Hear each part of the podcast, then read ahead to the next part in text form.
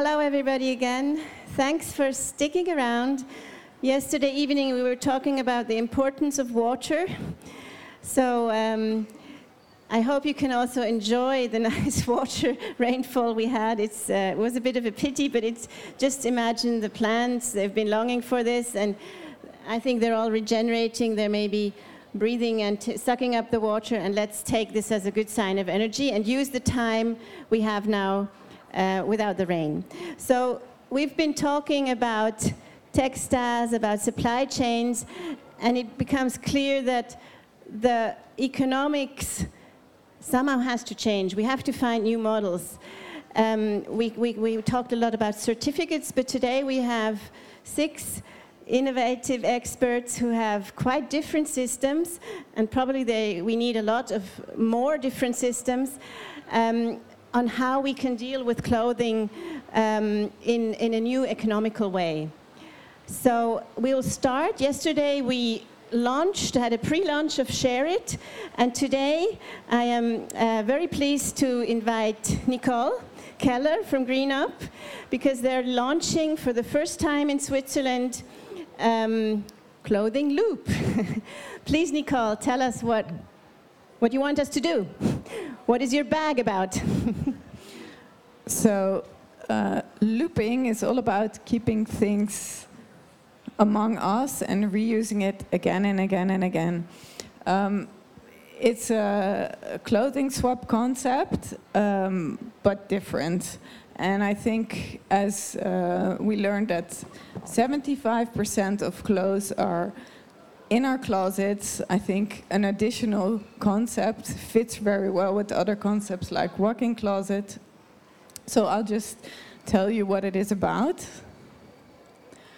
Um, again, that's the statistics. Did you know that? How many clothes do you have in your closet? Could be, huh? Um, so, if you also have some clothes that you can uh, can pass on to others, our concept is that um, you pass them on to people in your neighborhood, while at the same time you get to know those people. So uh, women uh, form kind of a loop with each other. They um, continuously swap bags of clothes with each other. Somebody brings it to your house. You have a few days to look into the things, fit them, see if there is something you like, and then you um, you put something back if you want, and then you can pass it on to the next one, and this continues and continues. It's a concept that uh, we didn't invent. It's from the Netherlands. Uh, by now, there are 400 loops there running. Um, and as I'm a Dutch person, I heard the statistics. I thought this is something we need to bring to Switzerland. So we tried it out in my hometown, Davos, um, and we did that for nine months now. We are 28 women, four bags, and it's working super. Uh, it's like receiving a present every day, or uh, every day when you receive a bag. Um, and you get to know new people. Actually, next week we'll have our first party with all the people uh, because they want to now see each other as they are connected in an app, and they see only the one that they get it from and bring it to. Um, so it's a very social concept as well. So this is how it would work. It's in German. Um, you can sign up on our website, but at the moment we're still looking for many starters, which is really easy. You only need 15 people that live close to each other, and then you can kick it off. We have toolkits for that. Um, and then you get your bag, you can keep it a bit, and then pass it on. So these are some examples of um, things that people found in the bags and were very happy with and uh, shared it with us. And our goal, um, I guess, as many, uh, that the whole of Switzerland will start to swap clothes. Um, but no, only um, already having a thousand would make a huge difference. So we'll take it step by step. We have talked to a lot of people here who are interested, some to start loops, some to participate in a loop. Um, so we'll continue. So we hope that you keep following us. Um, we are from, um, the project is from the association Green Up. So we're all about less is more every day. And you find our project on our website. So you can also scan the QR. We're around here, me and my colleague Gabriella. So uh, just get in touch and uh, happy looping, I would say. Happy looping. Have you already found some loopers, or how do you call them? The starters uh, at the Gwand? You've been looping and walking around all day. Yes, we did. Actually, I just received a message that uh, Zurich Altstetten is uh, confirmed. Uh, I've received requests from Solothurn, uh, Luzern. Um, so yeah, it's kicking off. Wonderful. And um, I think you've done a, a pre pre launch. You already done, did a test in, in Davos. Can you tell a little bit about it? Sure. Um, I think we started with 16 uh, ladies that I um, probably put an ad out and said, look, we're starting this project. Who would like to join?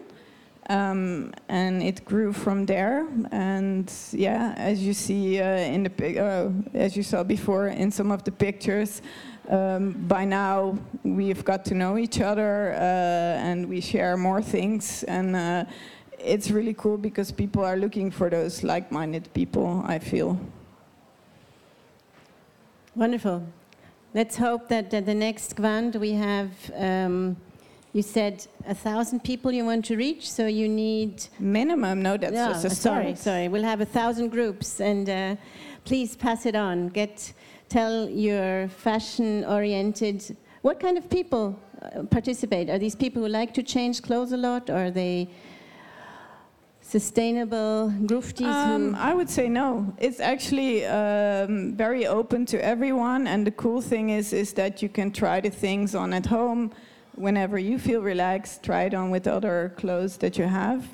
Um, and we see that people who, just regular people, my neighbor who not much into sustainability just says, well, actually, I do have some excess clothing. um, can I join too? So it's, very, it's very open to everyone. Yeah. Wonderful, simple, straightforward idea.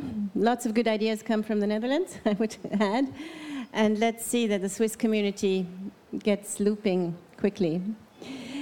I'd like to pass on the word to um, Yumi. There's some similarity in your project, and but you have uh, more experience. Tell us a little bit about Walk-in Closet. Yeah, so Walk-in Closet is a non-profit organization, and um, we are organizing fashion swaps all over the Switzerland. And I am responsible together with Timo um, for swaps, clothing swap events here in Lucerne. Um, so the idea is to to circulate the clothes, to reuse the clothes, and instead of buying all the time the new clothes and throwing them away. So yeah, it, it's kind of um, it's it's a similar concept like the clothing loop, and it's a really fun way to be sustainable. And whenever I swap my clothes, I I um, make a post. I, I, do a post on Instagram and and I uh, write a hashtag um, sustainable fashionista, fashionista. Um, yeah, I, I also organize fashion swaps by myself privately with my friends and it's really a nice way to get together and you can also have food and drinks and a little party and then you will get to know you, um, you, you will get to have new new clothes and these walk-in closet events, are they all over Switzerland or do you have uh, downtown uh, places or? Um, all over Switzerland. Um, of course, in Lucerne, then in, in, in Zurich, in Winterthur. I think in Solothurn, uh, I don't know all the cities, um, but yeah, in Bern, Basel, yeah. I've been to one, it was quite a party and it was amazing. There were like, I think, 100 people running in. It, yeah. was, uh, it felt a little bit like Fri- Black Friday, but then it got cooler with, with time. Okay, thanks so much. Um, can I pass the mic on to Lydia? She, Yeah. You have also something in uh, Second Life idea. Please tell us about your concept. So uh, yeah, I make handbags from non-animal origin because they're more sustainable. They use less water, less uh, CO2, less CO4. But um, as I was working into making a circular product, I um, established that the circular materials are maybe not as durable as the non-circular materials. So I started thinking, how can I close this loop? How can I make sure that um, the bags are used and reused and recycled and uh, until like really we can't do anything anymore. So I spoke to my suppliers, I spoke to everyone around, to my customers. We also have to understand the mentality of our customers. They work hard and they want new things. So I think that that's okay too. We all have our own things that we we want to do, and they should get a new bag if they want to get a new bag or new clothes. But it's really maybe our responsibility to make sure that what, what we produce does not end up in the landfills. So I offer them to, when they're done using the bags, to send them back to me, and I give them 30% off their new purchase. So that incentivizes them to, to exchange the bag instead of just leave the bag somewhere or just uh, get rid of it, put it in the bin. And like that, it comes back to me. I have a look at the bag. I can either restore it, put it back on sale. I can maybe recycle it in something smaller. And then once I can't do anything, I can shred it. And my idea is to make a little pillow line, you know, with. We'll see what will happen. At the moment, we just started the, pro- the project, and already people are participating, which I thought it's really nice. So it's resonating with people, which is also very encouraging. And um, yeah, we'll see what the end of the bags will be. But I think we've got the materials are very durable, so we've got time until we come to the um, end life of it. Wow, amazing. Often we have materials that are more durable than the fashion cycle or the interest. And, and it's, it's really great if the producers themselves offer a way to. People usually want to change uh, bags either every year or maximum every two years. So we have to we have to be aware that they, they want to change and there's people that do not want secondhand they want new so like this we also offer to different um, audiences different customers and everybody can share and it's again circular in that way Um, it's, dames en- yeah.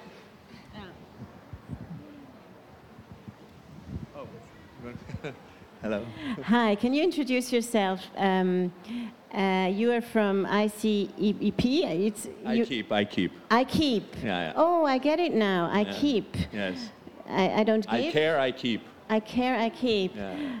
And from what I understand, you, you have consultancy and you, you do a lot, whole range No, of different. it's, uh, we actually have a tech startup, so we enable brands like Lydia's brand. So when we talk about circular fashion, the first thing that comes to mind is Patagonia. Yeah, we all talk about Patagonia. They built the whole concept. Uh, but if you're going to drive impact, it can't just be Patagonia doing this concept. I mean, uh, you have to enable every brand to be able to take back their products and then enable the reverse supply chains around recycling, around secondhand, around upcycling. Uh, and what we build is we build technology that goes into the e-commerce space of brands uh, so that they can take back their products easily. I mean, a brand, it's already difficult for a brand to build a product their customers love and take it to them. We've had huge innovation in the space. We're like, we built Amazon just to get this, uh, a multi-billion dollar company. So it's just normal that brands will require startups, innovation to take back their products and put them through reverse supply chains. Uh, and that's where we come into play. We built a reverse Amazon, if you want, uh, to enable uh, any brand that wants to go circular, and it's not just fashion, it's toy brands, it's consumer tech brands, uh, it's home textiles, so your towels.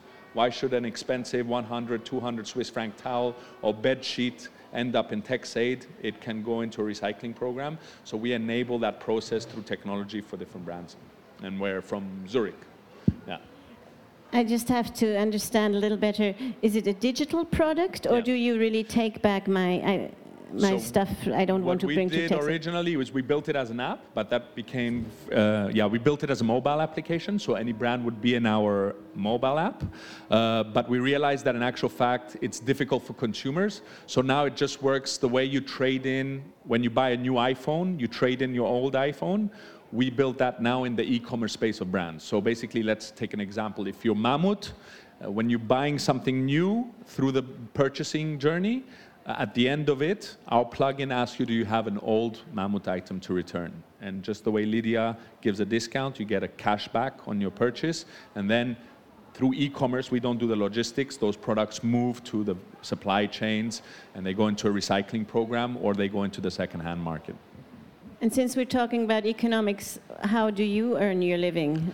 Uh, me, I pay, they pay to have my plugin in their e-commerce space. Ah, So okay. I pay to design. So yes, there's a component of consulting if you want. So I help them. I sit down with the brand. I see what products. So yeah, Yeah, for sure, with pleasure.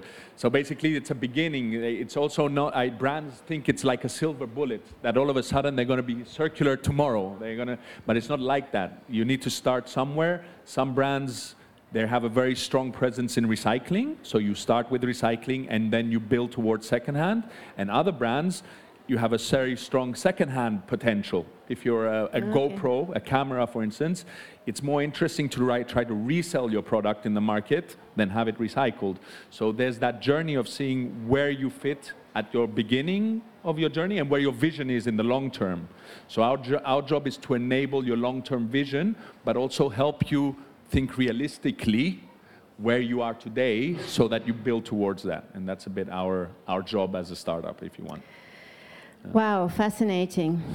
Sometimes I have to say it takes it makes a little headache. It's fascinating, but you, we we have to rethink. I mean, reverse Amazon. It's uh, we've been used to it, and we've been taught so much to to to, to buy and to look for.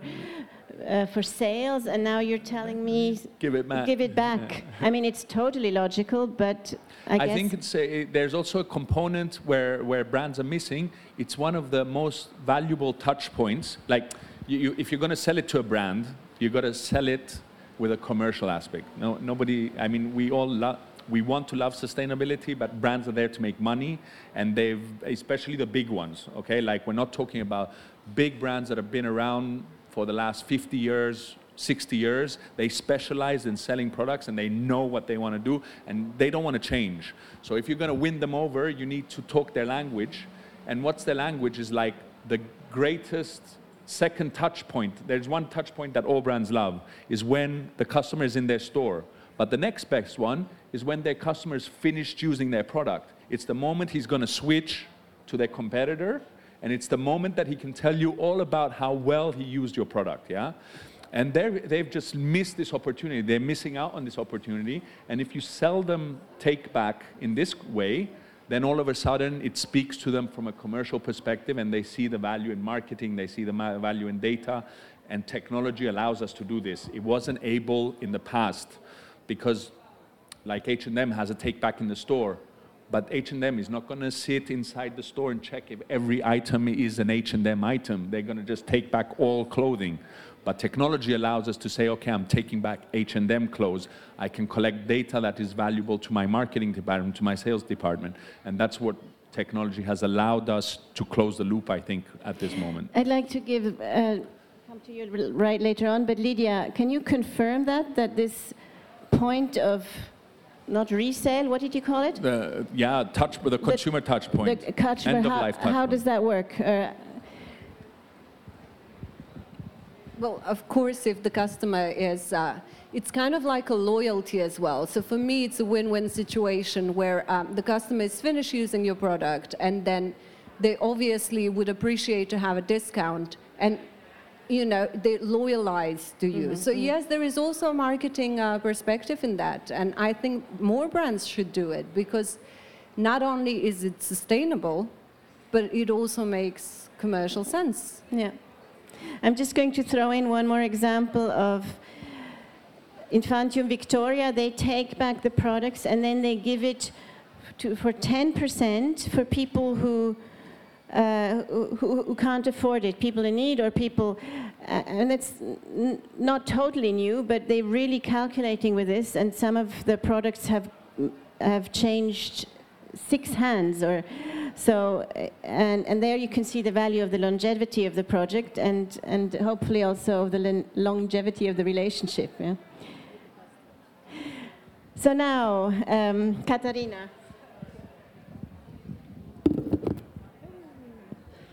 Yes. some of you might have heard yesterday about share it was launched a pre-launch um, has some similarity what we've heard before but in a way it's also revolutionarily different please tell us Thank you very much.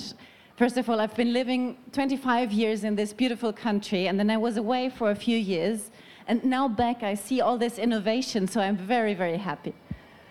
And just when, when I hear it, to see that there are also solutions coming up for the big brands to make them move, because they have also some things that they don't have solved yet. For example, the whole returns thing, and that could be improved much more, right? And I, I see here a lot of synergies, even, and I'm very grateful that you're bringing us all together. I, I, some between, you know, what you're doing offline in really creating meetings, both uh, you between people, and also these technology solutions. So share it. What we are doing is, I, I caught on something that you said. You said you, you mentioned the Amazon as an example and reverse engineering that Amazon thing, and we were saying the biggest shop of the world is not Amazon.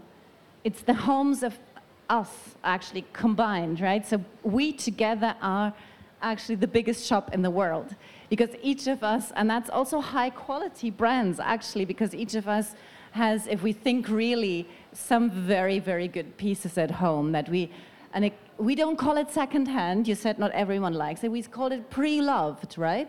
So that's, that makes a huge difference. or even new. Sometimes we have something and wasn't quite the color, so even the price tag is on it, right? And if we manage to upload all of that, so each of us uploads that on an online marketplace, that is quite a power. There comes a marketplace with quite some value. And what we did, uh, the question is, and that's very good because we don't need to produce this. We don't need to pollute anymore because they are already produ produced and they, they, have, they are already there. And the good thing is we don't need to store them. Storage would be a huge thing. We know that how much we pay for storage and brand or, or fashion companies. So because the people, we are storing it in our places. So the only question was, how do we do the delivery, right? So Share It um, was, uh, the founder is here as well, was initially, um, yeah, came into life in Israel and started with a group of women. Actually, we started only with women in the beginning and really just doing in the application and the technology what they actually wanted, right? Not the other way around. And then working first with 5,000 for 60, they invited their friends, then 600, and then 5,000 for uh, quite a time to really find out what is needed. And then the question comes, how do you do the delivery, right? So how do you organize that? And the women did that themselves. So actually organized a peer-to-peer delivery. And the thing is, why is it different and reverse engineered than Amazon? Because it doesn't work with money. And this is very important. That's a very important point. Because usually, if you sell your pre loved items for money, you start to compete with all the, you know, the cheap produced, um, unsustainable fashion from somewhere or even other items. But in the moment where you have your own point system or your own, you basically tell the people now you enter a full new um, app, through the app you enter a, a e-commerce or a marketplace, but we give you your wallet to be able to do shopping without money. And this changes entirely. So you start to improve reuse. You allow the velocity to flow, the things within the community, because it always shows you also what is near to you. Who are the ones in your neighborhood that do the same, right? That upload the same things. And then it allows you to do that without needing to spend money. So, in terms of your question of whom do you address, you basically can address everyone. In the beginning, really, those that are engaged, that care, that make beautiful pictures, that care about beauty and caring. But in a way, shopping without money is fun as well. So. Wonderful. Really, it's inspiring to hear these clever ideas. Um, I'm going to add just a little one. We have uh, in front of our shop uh, from the fashion revolution a cupboard. It's called the offene Kleiderschrank, the open.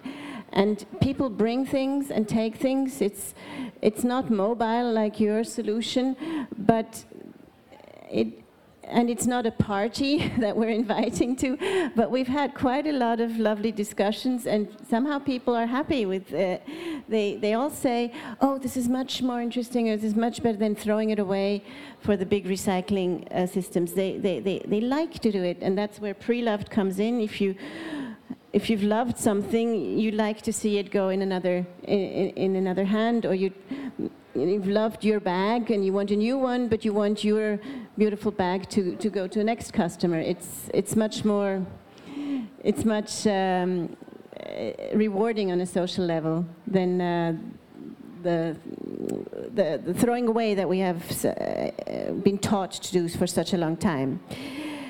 So, um, I would be interesting to hear you've all had some experience. Does your system work in Switzerland and would it work in other countries? Yours works in the Netherlands and we're going curious to see. Do you think walk-in closets would be a worldwide concept? Would it work in, in Vietnam, in our, in our country that we're a guest country this year? Let me know. And I think you have also experience from other uh, cultures. I'm pretty sure it can work anywhere. It's, it's a great concept. I mean, all of them are. And uh, in every country, you will get people that are very happy to go to a party and swap clothes or receive a bag and have a look if there's something for them. And then everybody has a good item of clothing to swap. And that's for sure. And it's not because it's not good to wear anymore, but it's because you're done with it. It's, you wore it five, ten, hundred times, and then it's still nice, but it's not you anymore, maybe. Sometimes we outgrow clothes and we outgrow items, and we're ready for something new. And this is where these clothes swaps can really help in a fun way. Yumi, you want to answer too? Yeah. Um, Switzerland is not the first country that invented the clothing swap uh, um, concept. Um, but I'd say it works in Switzerland, it works in every other country. I know that in the UK it's very, very popular and very well known. And well, Walk-in Closet was founded 10 years ago. At that time, um, swap events were not very well known. And I also know that in Japan they also have walking, uh, sorry, uh, swap events, and in Germany as well. It could work anywhere, definitely anywhere. So I, I just wanted to say two things um, when you told us about your uh, open cupboard. I think it's really cool to see that all these kind of solutions can coexist because I think we need them all uh, in order to really reach like the the bigger audience, and I think that's where uh, the question comes in that you put like can it uh, function anywhere? Yes, it, it is functioning everywhere but I think we need to start reaching the bigger audience. And uh, I think the more attractive and the better infrastructures we create, um, the people will then start to act. Uh, Yeah, that adds my question. Um, go ahead. Yeah, so as I said, it started in Israel with 5,000 women, and then when it opened today, it's more than 75,000 women and more than 250 thousand items have changed hands. So that was clearly a sign of okay, there's it's working. And then um, we we started half a year ago in Rio de Janeiro in Brazil, and also there, very different culture, very different setting. There we also work with women. And there also the, the social aspect because the, the daily users actually already today they, they, they um, can, how do you say, save um, about 250 Swiss francs around per month, which for a normal household is quite some, it's quite a budget as well. So um, that aspect is relevant also for coming to a country with, like Brazil to make women, make people more independent from the money stress when it comes to really fulfilling their needs on clothes, but also other daily things. And now we're starting here in Switzerland, and we can already see that it's, it's really coming up. So it, I, I feel the, the, the soil is ripe for, for these kind of solutions and innovations to, to come here as well. We're building on Walk-in Closet and some other pioneers that to build this culture, and then everybody will find their their niche and the, their style. And as you said, we need a whole, a whole bunch of solutions. And I hope next time we will be able to present more. What about iKeep? Will it go international as quickly as Amazon? Uh, to, to be honest, I think their solutions are more. The European Union is, is or the, the consumer, the European consumer has reached a point that he's not mass consuming anymore. He's more prone to want to trade. He, they understand the principles of not consuming and keeping for longer. The mainstream already. Uh, we get at least the Swiss, the Nordics, they're understanding okay. this better and they're leading the way. I think I keep an actual fact and the big brands where they're making their money is Asia mostly. They're selling there. The middle class is very strong. They want to buy a lot. They want new a lot. Uh, and I think if the big brands really want to reduce impact or, or drive impact, take back and the models of Patagonia need to be applied in these markets where waste management is not working very well. They don't have good recycling programs. Uh, the infrastructure is not there. So if a big brand wants to deliver impact, they should start bringing take back to these markets so at least Adidas shoes, Puma shoes, Nike shoes are not ending up in the landfills, open pit landfills of, of Southeast Asia. So yeah, I think iKeep it could be very strong in Asia, very, very strong. Maybe I can give an example of what we did just as a pilot uh, to show the potential of what is possible. So there are many, you know, we, we for one reason, NGOs, for example, under these conditions as, as we are, and especially in the corona times, had less budget, right? So a bit more work at the same time, right? So it's a very delicate, difficult situation. And then what we did is we received in-kind donations because some of the big companies actually are more willing to actually donate things that they have from their inventory than to donate with money to help NGOs, right? So we received like a very good, you know, from the inventory or not sell things or refund, whatever that was, you know, clothes, but new shoes or new things and also, you know, it, uh, from from restaurants that were closing down, the whole infrastructure, the whole mm. you know equipment and these kind of things, and they all came to a marketplace. that was a private marketplace of you know the, the share it kind of, but a private one, where you upload the things and then they have a tremendous value, and you, then you create actually the accordingly the community points for that value, and you distribute that to these local NGOs. So you give them a monthly budget. And with this, they can actually buy what they really, really need. They have more spending power and they can use their normal Swiss francs or whatever it is in their local currency to fulfill their core mission of what they are there, right? So a homeless institution can actually, through the platform with the points, buy then their equipment they were delivered, you know, their chairs or whatever they need but they can save the money that they have uh, from their donations for really giving warm meals for the homeless people. So these kind of things, and we, we need to think innovative. And, and the most exciting thing for me is not what we have all shared, what we have done until now. What I'm really excited about is, is what we can all do together to unfold really and, and, and change this fashion industry. So I'm very looking forward to that.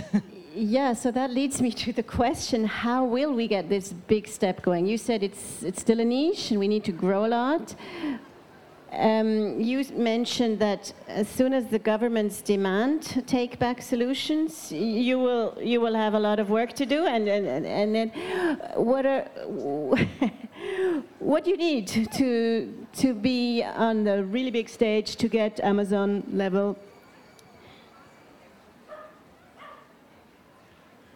What would you need, Lydia?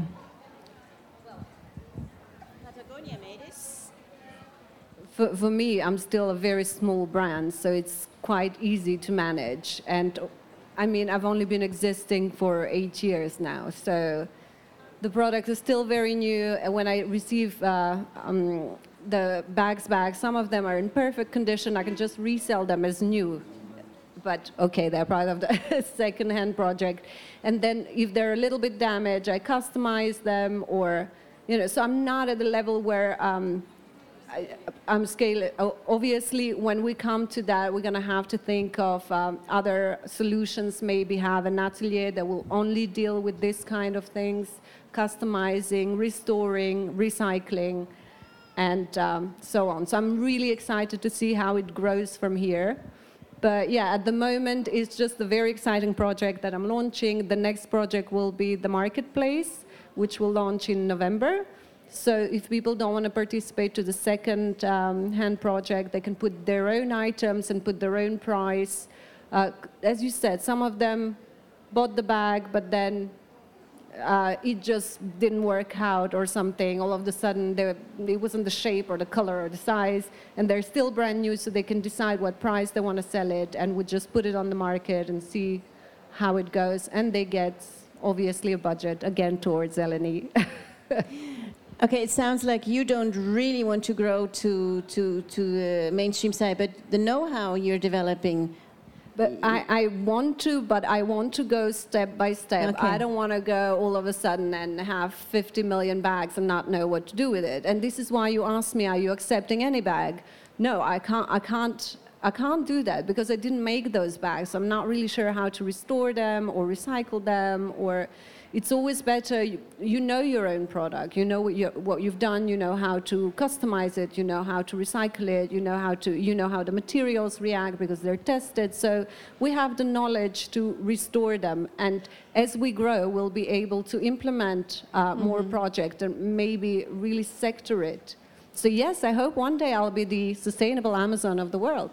Is that enough for you? Uh, for me I, I do believe in the power, and really, we have just scratched the surface, I believe, of what we together can achieve. So I really believe in the power of peer to peer and decentralization. And the more we understand. yeah, exactly.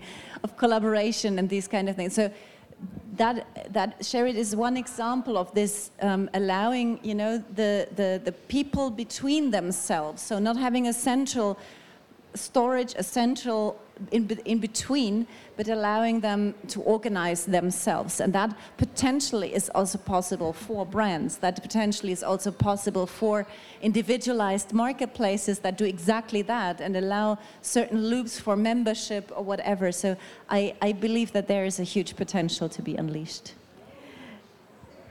You want to add there? And afterwards, I'd like to open um, for questions from the audience, because these things are new. You might have some questions in understanding. And our motto is sustainable life together. So I think all of these initiatives would be keen on finding starters like uh, for the clothing loop, and uh, or maybe walk-in closet. You you are you happy with your the number of people you have?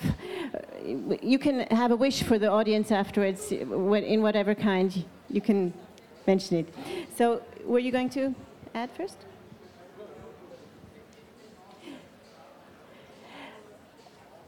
I'll ask the audience, and then in, in the end, you can have your wish to the audience. But let's first, does somebody in the audience have a question to one of these new economic models, these new clever ways of dealing with clothes and other items? Hat jemand eine Frage? Ja, Dini.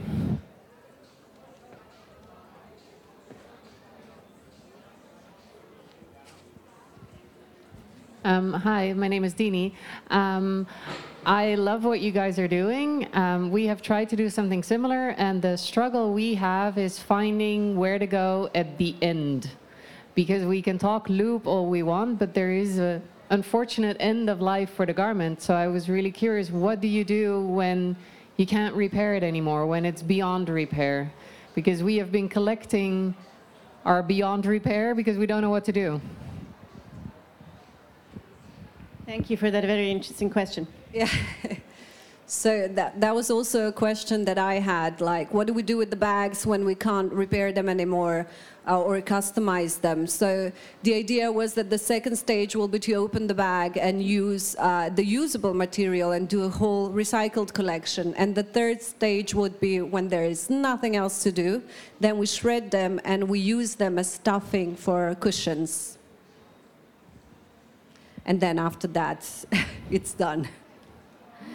So there is an end of, of, the, of your bags. Well, you can like- always, yeah, you can always recover the cushion and recover the cushion and recover the cushion and recover the cushion and recover. So there is quite a big, big loop. You're prolonging the life as much as you can. And in the end, it goes in the soil, in your case. That, well, it depends. This is what I'm. This is what I would love to have. I would love to have biodegradable materials, but uh, unfortunately, I only have one biodegradable material, and it's very prone to the elements. So it's really prone to um, sun, to water, to uh, to time, and uh, not as durable as the other materials. There are a lot of people working on finding a solution to have more durable but also biodegradable materials. So while waiting for that, we need to find a way to prolong the life of the um, items that are already here until we are ready to have a biodegradable solution and just put them in the ground, let them nourish the soil and So the question maybe for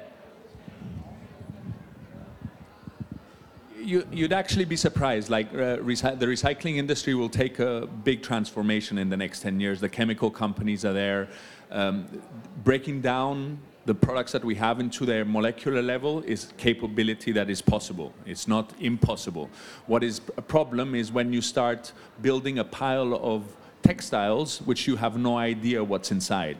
If you build stable material flows, very stable material flows, and you know what you're producing as a material and what you're feeding a, a chemical solution into, then you can recycle materials. The biggest problem that we've had is we don't have that stability, and tech and digitalization can change that. Okay, so to also to Vivi, it's a volumes game. If you're a small brand and you're you got little quantities, the recyclers they won't listen to you because you're not a business that is viable to them. But if you get together with other brands that have the same type of product material that you use, then you start having an interesting discussion with recyclers uh, across Europe, and they are there. And this is a bit the job of iKeep. Our job is to bring those little brands all together so that the accumulated volume of your single cotton, I think you're making natural cotton textile, is valuable to a chemical recycler or in this case mechanical recycler in order to recycle it properly. But over the next 10 years, we should see a, a big transition uh, in the recycling industry all the way to molecular recycling. Like this is realistic, and I think it's achieve. I mean, we go to the moon, so we can make this happen. Also, I think this is. A Okay, that's a very nice image. It's a question of size and it's also a question of tran- transparency. If I know this is cotton, then uh, we can already recycle it. Switcher does that already. If I know it's uh, biodegradable, uh, we'd love to, to, to compost it, etc. But the problem is the mixture. Katarina, I think the question for the um, for is a little different for you. What do you do with stuff that isn't attractive anymore? That's near to their end of the life. What we do as Share It, well, actually, we, we offer this platform to everyone to just pre-loved items, but it's not our responsibility to actually then do the end of life. We just offer that as a possibility for people to meet Okay. and to find their ways of getting the needs done, but without shopping new things, right? So this, I, I feel, is then So there may the be the, producers. the 30% of the products that are not so, not bought. The rest. They stay with us as we are the people, right? Okay. So it's our responsibility as people. We bring up the good things, but it's yeah, it stays with us. Nicole, you want to respond there? And in the meantime, yeah, another so question? For the clothing loop, I also um, uh, would say that we're not uh, fully making the loop, so uh, there is still a part of clothes that, that we would um, put in the recycling process, the, the textile bins. But I think what is very important is that what we try to create is a culture change because what we see initially often in the bags is um, more cheaply produced clothing, whereas what we can help to establish is a culture of actually the cool brands that you see here that are durable and that people change their own perspective. And I see that like clothes swapping is like an easy way to get into this concept, and then you can help uh, create this awareness as when you do buy, because obviously sometimes we do buy new stuff and we want new stuff, and that is uh, different for everyone uh, for which items that is. But when you do buy, really go to the products that have circular concepts that um, use good materials, etc. So I think there we can kind of connect. So we're connecting, for example, you and Lydia, to be a little more precise. and uh, maybe we're also connecting, or Lydia and uh, you are already connected to iCare? Think. I mean, I, I, also talked with the city of Zurich a while ago, and I don't. I mean, I think sharing when you have something, first share it. You share, you keep it in the market as long as possible, and then it reaches, yeah, an end of an end of life if you want, or an, yeah, an end of life. The next step is like, look if the brand will take it back, and then if the brand is not there yet in its circularity, the city of a good functioning society has a recycling program that it goes into. So I think the journey is share, share, share, keep it between peers then once it's end of life and it's overly used and it doesn't have its it's reached its capabilities, move into a take back from the brand, and I hope more and more brands do to take back. And otherwise, in modern, functioning, um, affluent societies, and I hope the rest of the world can also reach that level, their cities provide a recycling program which feeds into the brands that can't or don't deliver these type of services. An excellent summary. I, I, I, wanted to add maybe one, one little thing or one that is mainly overlooked in the economy is something to enable velocity, and that's really what, what Share It is doing, to enable this share, share, share, so that the same book of the little prince can actually be enjoyed, that was once produced, can be enjoyed by five families in one year. So it's not only fashion, it's everything, right? Um, that, that needs to be enabled, and that's something that, that Share It and I say. It goes there where resources are stuck in our homes, because in the normal, like dealing with money, it's not worth it, the effort to do it and to, to upload it or to, and, and enabling this kind of flow of both the money or the points in the society because it's making us all more rich if, if you know, the, the what we call money moves in our community and the things as well as, as we, are, we all are working for. It's, it's really creating this velocity to allow as many loops as possible to flow. Know, used to work for a bank, so this is also about assets stuck in our homes and uh, every economist wants this to flow, and uh, we want it to flow for social reasons and ecological reasons, but they make a whole lot of economic sense.